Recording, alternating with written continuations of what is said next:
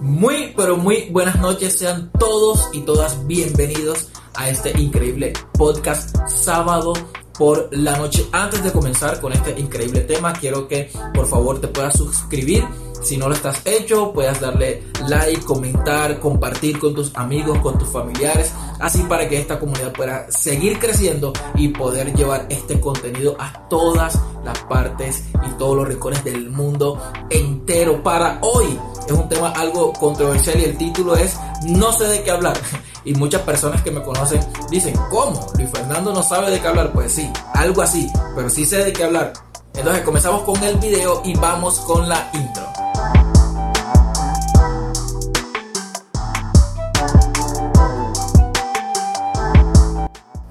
Que desde hace algunos meses ha estado rondando en mi cabeza y es algo muy muy habitual, pero algo una persona ah, en una reunión de amigos que tuvimos, un pastor juvenil que tuve hace muchísimos años. Eh, nos reunimos, vino, él vive en Panamá, llegamos aquí, nos reunimos todos los de esa época y estuvimos hablando con él. Y, entre toda la conversación estuvimos hablando y él habló algo muy puntual y, fue algo como de pasón, pero fue algo que a mí me, me, quedó, me quedó sonando y es acerca del éxito, acerca de la prosperidad, acerca de, de qué es el triunfo y todo este tema. Y, yo he venido analizando desde, desde, enero, febrero más o menos que nos reunimos, cómo es todo el tema de, de poder ser exitoso o tener éxito. Y yo creo que mucha gente eh, tiene un, concepto errado acerca de qué es ser exitoso o de tener éxito. Creen que tener éxito es comprarse un carro o una camioneta último modelo o comprarse una super casa o tener una empresa gigantesca o hacer muchas cosas en, la parte económica. Y sí, eso hace parte quizás de tener un, un éxito o algo, pero ahora yo te pongo en esta perspectiva. Si yo me propongo terminar la universidad y graduarme y obtener un título universitario, no estoy ganando dinero, eh, al contrario, he invertido, invertido dinero, pero cuando tengo mi título universitario, ya para mí eso es un logro, un éxito, soy exitoso porque logré graduarme de la universidad. Entonces, a veces tenemos eh, el concepto errado de lo que es ser una persona exitosa. Y, y nuestro pastor de jóvenes nos decía, mira, comprarse un carro cualquiera lo puede hacer comprarse una casa, cualquiera lo puede hacer. Y eso me quedó en mi mente y, yo dije, es, la realidad. O sea, no, no, no cualquiera construye algo tan sólido que no contenga el dinero. ¿A qué me refiero con esto? Para mí, mi familia es importante. Y en, en una ocasión tuvimos que vender un automóvil que teníamos una camioneta y alguien me dijo, hey, no te va a doler vender la camioneta o ahora andar en un carro más pequeño o andar a pie. Y yo le dije eh, en ese momento, si para mí el bienestar de mi familia es necesario no tener un carro o no tener una casa o andar a pie, lo voy a hacer. Porque para mí prima el bienestar de mi familia y no una cosa material. Entonces, ¿A qué nos referimos con el éxito? ¿Realmente éxito es tener muchas cosas o mucho dinero? y tener una familia eh, eh, disfuncional, tener una familia que no se ama, tener una familia casi rota que están al punto del divorcio. Y yo creo que no. Y vemos el ejemplo ahorita con dos casos muy sonados en la actualidad, que es el de Johnny Depp y Amber Heard, y el de Will Smith.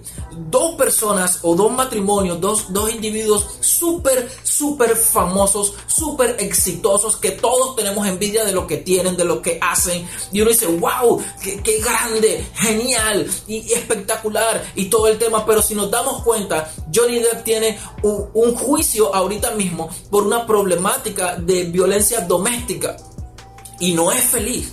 Tiene dinero, sí. Tiene muchos carros, sí. Eh, eh, eh, no sé, tiene empresas y, tendrá mansiones, sí. Pero en su vida personal no es feliz. Entonces yo digo, ok, el hombre es exitoso, pero en la parte solamente económica. Yo creo que el éxito se, se podría definir en un tema integral. Ahora, Will Smith es exitoso, sí, increíble, sí, pero la mujer le fue infiel, sí. La mujer ahora, después de todo lo que pasó en los premios Oscar, se quiere divorciar de, él. Sí. Entonces, ¿a qué costo queremos ser exitosos? desde el punto de vista económico. Yo conozco gente y, y, a, veces, a veces es muy curioso porque nosotros con el tema de la comida nos quejamos muchísimo, demasiado.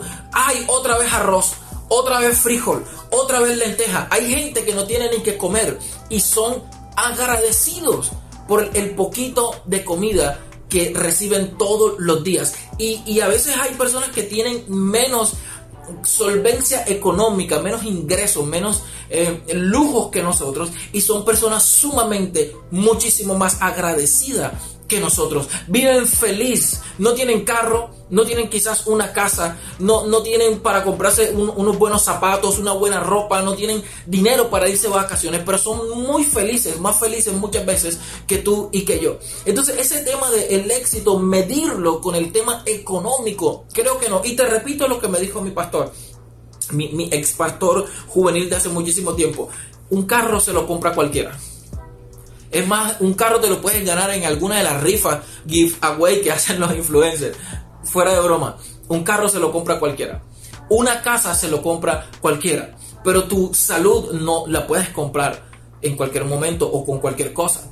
Tu estabilidad emocional no la puedes comprar con cualquier cosa. Hay una, hay una eh, publicidad muy reconocida que dice, hay cosas que el dinero puede comprar. Y eh, ustedes saben el resto. Pero en la vida real, en la vida real, nada compra eh, que puedas dormir bien en la noche, nada compra una infidelidad o el dinero no puede ocultar o tapar una infidelidad de tu pareja. Entonces, ¿a qué costo estamos queriendo ser felices aparentemente o exitosos, perdón, sería la palabra, pero somos infelices en otras áreas de nuestra vida? Yo conozco personas que eh, no pasan ni día ni noche con sus familias con su esposa, con sus hijos, no disfrutan. Simplemente para esas personas el trabajo es lo primordial y lo más importante y su familia queda en segundo plano. Simplemente con llevar dinero a su casa creen que eso es el éxito y están bien.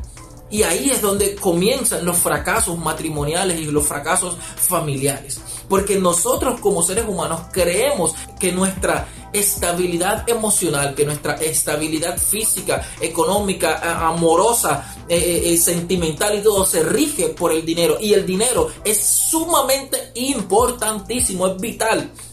Pero no lo es todo para poder construir relaciones sólidas y firmes. No lo es todo para poder tener una paz mental.